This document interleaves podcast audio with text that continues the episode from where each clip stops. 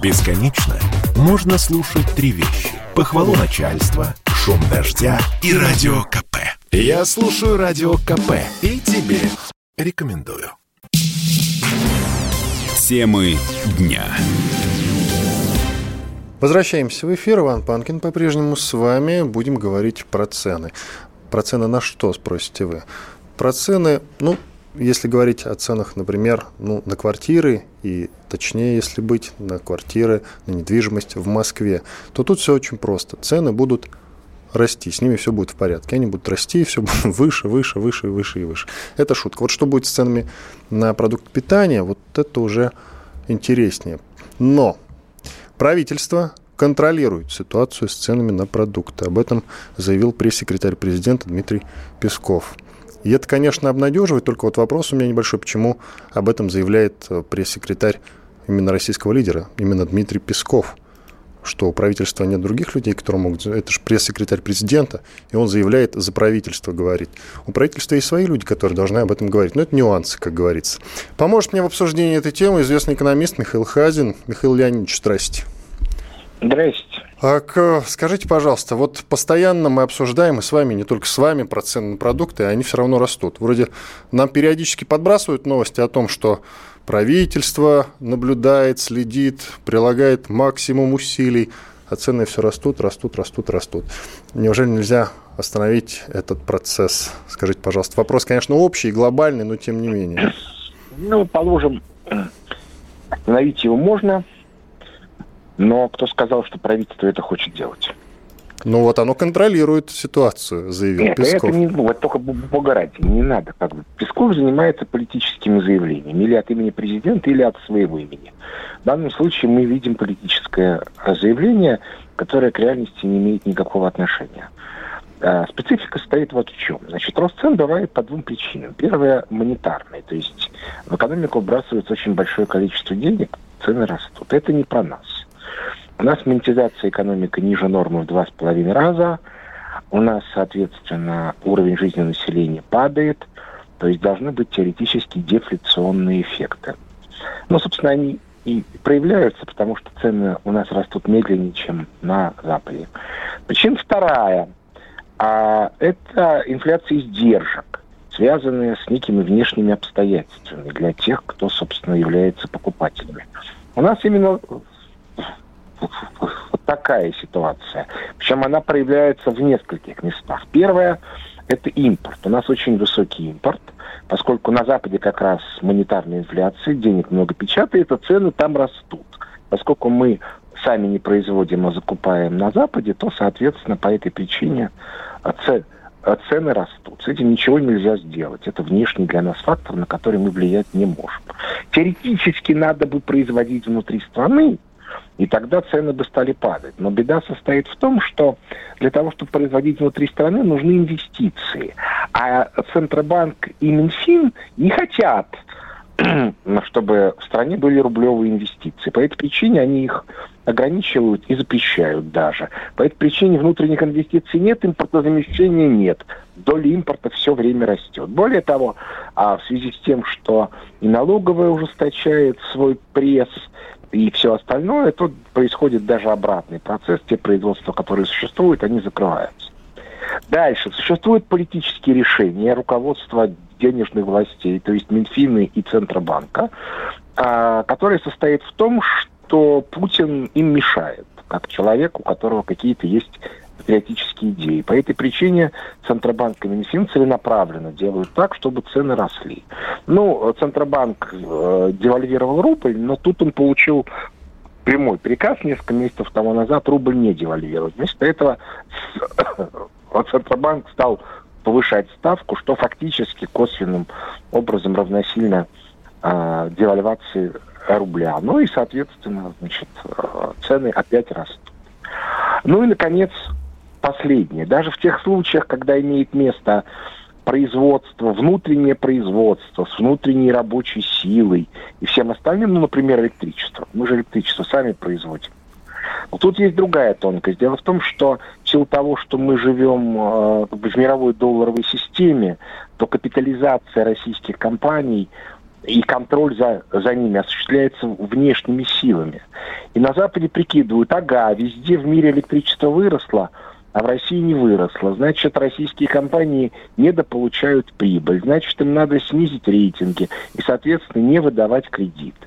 Если бы они получали кредиты рублевые внутри страны, проблем бы не было, но рублевые кредиты не выдают. Ну и так далее и тому подобное. То есть на самом деле э, имеет место глубоко неадекватная экономическая политика.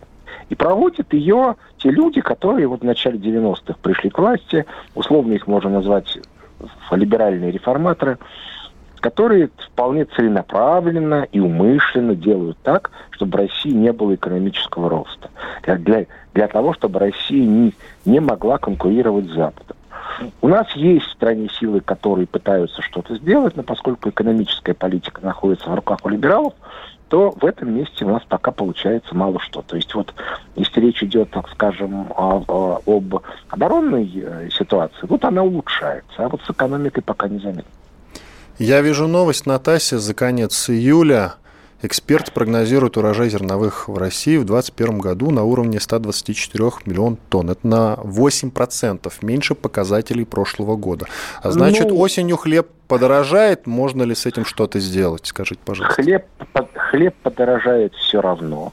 И еще раз повторю, это не имеет никакого отношения ни к количеству зерна, ни ко всему остальному. Кроме того, не забудьте... И к засухе что... тоже не имеет. Это же из-за засухи меньше на 8%. Ну, всегда же урожай колеблется. Сегодня он больше. Нет, из этой новости следует, что из-за засухи, вот пишет ТАСС. Я вот уточняю просто. Нет, нет, нет. Это, э, ну, ну, во-первых, никому не интересно, какой урожай, а интересно, какие переходящие запасы. Если они большие, то какая разница? А, а проблема в другом. Проблема в том, что мы же хлеб вывозим, оставляя внутри очень малое количество. И поэтому у нас его не хватает, и поэтому цены растут. Ну и так далее и тому подобное. Еще раз повторяю, политики государственной нету. К слову сказать, вот у нас гордятся, мы вывозим хлеб, а СССР хлеб не вывозил. Ну так зато мы мясо ввозим, потому что СССР кормил своих коров своих зерном, своим зерном, а у нас нет зерна, чтобы кормить коров. И у нас сейчас популяция крупного рогатого скота, как э, в 1942 году. Я понял, у нас Песков занимается заявлениями политическими, как вы сказали, а, но есть же у нас Федеральная антимонопольная служба, ФАС, и так вот, а ФАС, ну, смотрите, я читаю вам новость. Федеральная антимонопольная служба и крупнейшие торговые сети близки к завершению спора относительно наценок в рознице. Торговые сети будут предоставлять ФАС информацию о закупочных и полочных ценах на ряд продуктов для анализа и наценок. Вопрос обсуждался на совещании таком-то, таком-то, таком-то. То есть работают в направлении, чтобы цены все-таки немножечко секундочку, снизить. Секундочку. Я надеюсь. Они работают или заявляют? Хороший вопрос. А у нас это разделяется как-то? А, а, нет, как бы у нас как бы все заявляют, а никто не работает. Вы знаете, я немножко там Ах, вот я вижу, сейчас. предлагает. ФАС также предлагает. Значит, пока только предлагают, да. Ну вот. Поэтому, как бы, понимаете, тут же имеется критерий.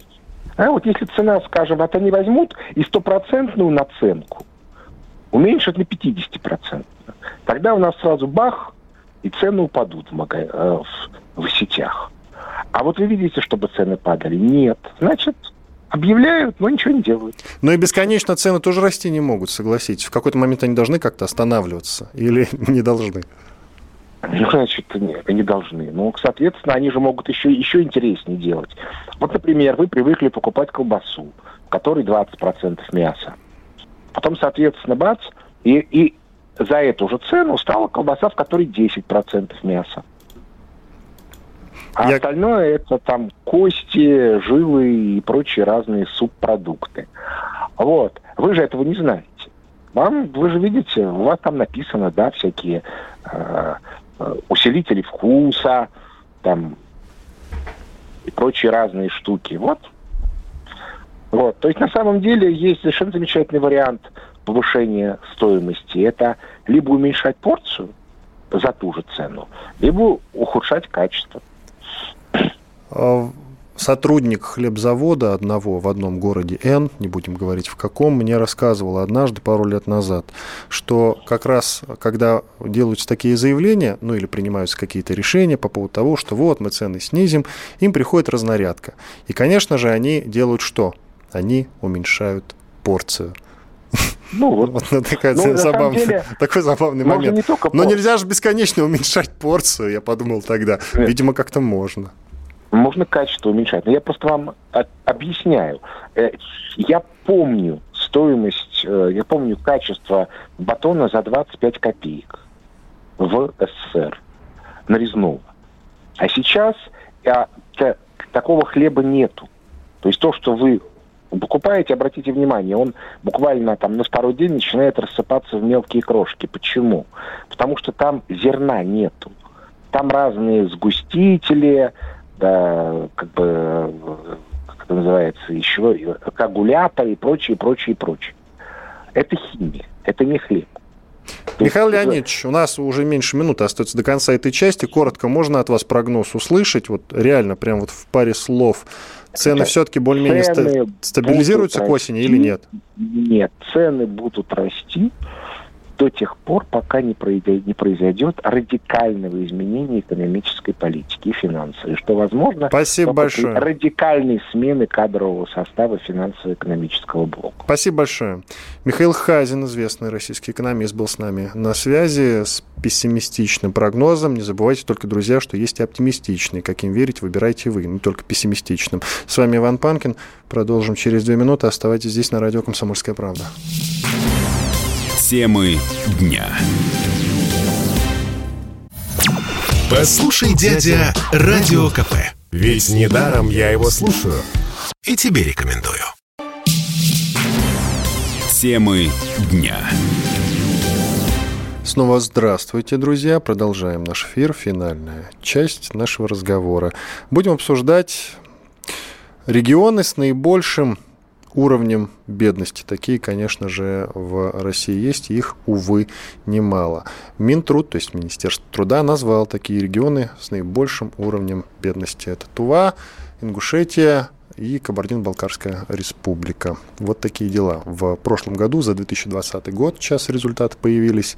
Директор Департамента информационных технологий Минтруда Андрей Лебедев как раз сделал это заявление. Но а, обсуждать мы этот момент как выбираться этим регионом из кризиса, будем с Дмитрием Журавлевым, директором Института региональных проблем, кандидатом политических наук. Дмитрий Анатольевич, здрасте. Добрый вечер. Ну, регионов, слава богу, названо из перечисленных не так много, хотя я так понимаю, что их все-таки больше, больше. Э, скажите, пожалуйста, у нас же все, ну или почти все, я уж не знаю, вы уточните, пожалуйста, регионы являются дотационными. А как Нет, распределяются вот эти дотации? Регионы. Не все. Но как распределяются дотации вообще? По почему Чечне больше всех дают? Откуда, Объяснять не надо. Назовем это иначе. Откуда они берутся? Кто? Регионы? Дотации. А, дотации. Нет, дотации. Ага. Ну, почему? Одним дают, а другим не дают. Вот, Одним вот, этот вопрос больше, я хотел вас спросить. Меньше. Да, почему? Да? Это происходит по очень простой причине. По Конституции все граждане России должны иметь равные права в области медицины, э, образования и так далее. Вот если в бюджете какого-то региона на медицину ассигновано денег на одного человека меньше, чем в целом по стране, ему дают дотации. А, все очень просто, для все настолько просто. Да, да, да, да. Поэтому ключевое для дотации это количество населения. Ах, вот чем оно его... что больше. Если у вас население уменьшается, а бюджет остается тот же, то, скорее всего, дотацию вы не получите. Но И это, наоборот. мне кажется, нуждается все в дотошной довольно-таки, на мой взгляд, проверки и сверки даже. То есть, может быть, даже в Чечне ну, там на, народу меньше, чем в каком-то другом регионе. Да? В Чечне может быть меньше народу, чем в каком-то там другом регионе, но другой регион 100%, каким бы регионом ни был, получает денег все-таки меньше. Просто кроме дотации есть еще и трансферты, связанные, например, с каким-то проектом. Да, вы пришли правительство и сказали, вот мы очень хорошие, у нас людей много, а работать негде, давайте построим у нас завод. Но у нас регионального бюджета нету, поэтому вытянуть средства из федерального бюджета, чтобы потом пособие по безработице не платить. Но это уже не то, что дается автоматически. Потому что основная, вот то, о чем мы с вами говорили, это дается автоматически. Это должно быть обязательно, тоже должно быть. А вот тут уже правительство думает, что ему нужно. Снизить количество безработных в этом регионе или, может быть, построить завод в другом регионе, где он будет лучше работать. Дмитрий Анатольевич, есть два знаменитых вопроса. Кто виноват и что делать? Давайте начнем со второго. Что делать? Ну, что делать? Сухари Я, сушить не надо. На уровне общий, как бы, общего подхода господин из э, правительства все сказал. Нужно создавать рабочие места. Вопрос только, как их создавать. Вот это та самая ситуация, когда не столько тяжелый вопрос, что делать, сколько как. Потому что, ну вот мы с вами создадим за, э, фабрику по производству, я не знаю, обуви. А если уровень жизни населения низкий, кто эту обувь покупать будет? Хорошо, а кто виноват теперь? Кто виноват? Да. Многолетняя борьба за финансовую эффективность, когда вместо того, чтобы э, создавать работающую экономику, создавали экономику, которая дешевле, дешевле будет обходиться. Вот, кстати, я сейчас э, по Google, по, в поисковике Google вбил депрессивные регионы, список, значит. Среди таких субъектов Адыгея, Алтай, Калмыкия, Алтайский край, Карелия, Чувашия, Тува, Курганская область, Мариэл и Псковская область. Значительно больше, чем перечислили коллеги из Минтруда. Конечно, конечно. Там же перечислены наиболее, да, Э, бедные регионы, потому что Республика Алтай сильно беднее, чем Алтайский край. Поэтому Алтайский край упомянуть не, упоминать не стали. Хорошо. Э, только ли э, дело в том, что необходимо построить какое-то количество заводов? Заводы у нас, как известно, но уже давно не строятся. создать рабочие места. Просто вот, но это как делается? Да, производство какие-то создавать. Каким же еще другим образом? Только создавать производство. Но мы этого давно не делаем. Нет, мы можем с вами создавать, например, Э, торговлю, да, но для этого нужно, чтобы торговля была чем торговать, а покупателям было за что покупать. Это во-первых. Во-вторых, торговля не заберет много рабочих мест. Почему все про производство вспоминают? Потому что производство – это наибольшее число рабочих мест. Ни торговля, ни обслуживание не дают такого количества. Дмитрий Анатольевич, а как вы относитесь к идее объединения некоторых регионов? Обсуждали же такие идеи неоднократно, некоторые регионы Ой, даже пытались объединить. Поможет ли это? Это поможет сэкономить федеральные средства, потому что средняя цифра вот тех самых социальных расходов по объединенному региону будет э, требовать меньшего количества дотаций. Но суть ситуации это не изменит ни насколько. То есть э, объединим богатого, толстого с худым, средним у нас будет э, средний, э, средний упитанный человек. Это, сами понимаете, решение чисто количественное. Оно сути не меняет. Это во-первых. Во-вторых, даже объединяя два э, русскоязычных региона, вы э, создаете некоторые сложности. Все равно обе стороны думают, что их обманули и с них что-то лишнее взяли. Вспомните э, объединение с Архангельском, по-моему, Ненецкого округа. Да? Оно, кстати, так и не состоялось, но сколько было напряжений. Я объединение да, а Чечни начинаете... с Ингушетией могу вспомнить. Ой, не, не объединение. А, границу сдвинули, границу, да, границу сдвинули. Снесло, руководство Ингушетии просто снесло. Да-да, я оговорился, я, я помню, вот буквально пару лет назад же были волнения как раз по этому Боюсь, поводу. Боюсь, что если было бы объединение, мы получили еще одну гражданскую войну. Да? Только границы чуть-чуть изменили, и каждая сторона считала, что у нее забрали, а той стороне дали. Скажите, пожалуйста... Именно а... поэтому вопрос объединения регионов – это неимоверно сложный процедура вопрос. Там столько всего надо проводить. Это специально сделано именно для того, чтобы мудрая мысль объединить регионы просто так, а авось это кому-то поможет, не возникало бы в некоторых слишком буйных головах. Это такой способ упростить работу для чиновника. Вот у вас там проблемы, мы вас объединим, а авось вы друг другу поможете эти проблемы решить. А нам лишний раз думать не надо будет. Скажите, пожалуйста, вы наверняка изучали международный опыт, в том числе самых цивилизованных, скажем так, стран.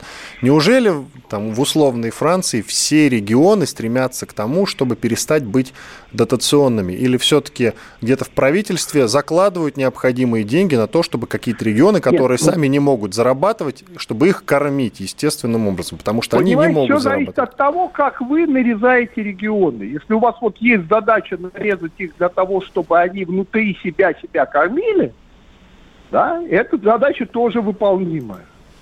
А если у вас есть какой-то регион, у которого есть, например, историческое прошлое, вы не хотите его ломать, сохранить его э, эту самобытность, которая, кстати, может быть, вам еще и поможет даже и материально, потому что привлечет туристов.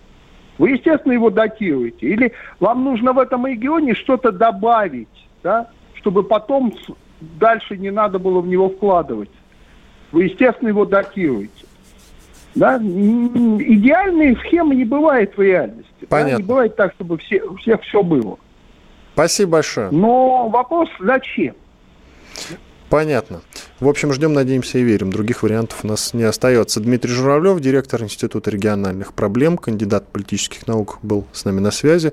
Ну что ж, я надеюсь, что те регионы, которые сейчас, в которых сейчас наибольший уровень бедности, они будут как-то в этом смысле выравниваться и подрастать, ну, в плане обрастания денег, я имею в виду. С вами был Иван Панкин, остался доволен. Всего доброго, до свидания. Темы дня.